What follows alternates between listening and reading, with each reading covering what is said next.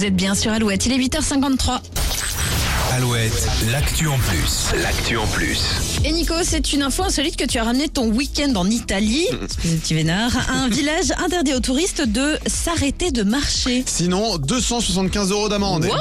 Alors, c'est pas un défi sportif, ni un challenge pour perdre du poids. Non, c'est une petite ville de Portofino qui instaure cette interdiction pour réguler le flux de touristes dans les zones très fréquentées. Ce célèbre village près de Gênes passe de 400 habitants à 7000 en haute saison. Alors, Ah oui. concrètement, euh, dans les espaces visés, les, les visiteurs peuvent se promener librement, s'asseoir dans un resto, faire du shopping, mais ne pas s'arrêter. La règle s'applique jusqu'au 15 octobre. Donc, si vous avez l'intention de visiter ce village, eh bien, vous voilà prévenu. Tu fais comment pour amener des photos souvenirs? Ah bah tu fais ça en marchant même Bah tu filmes.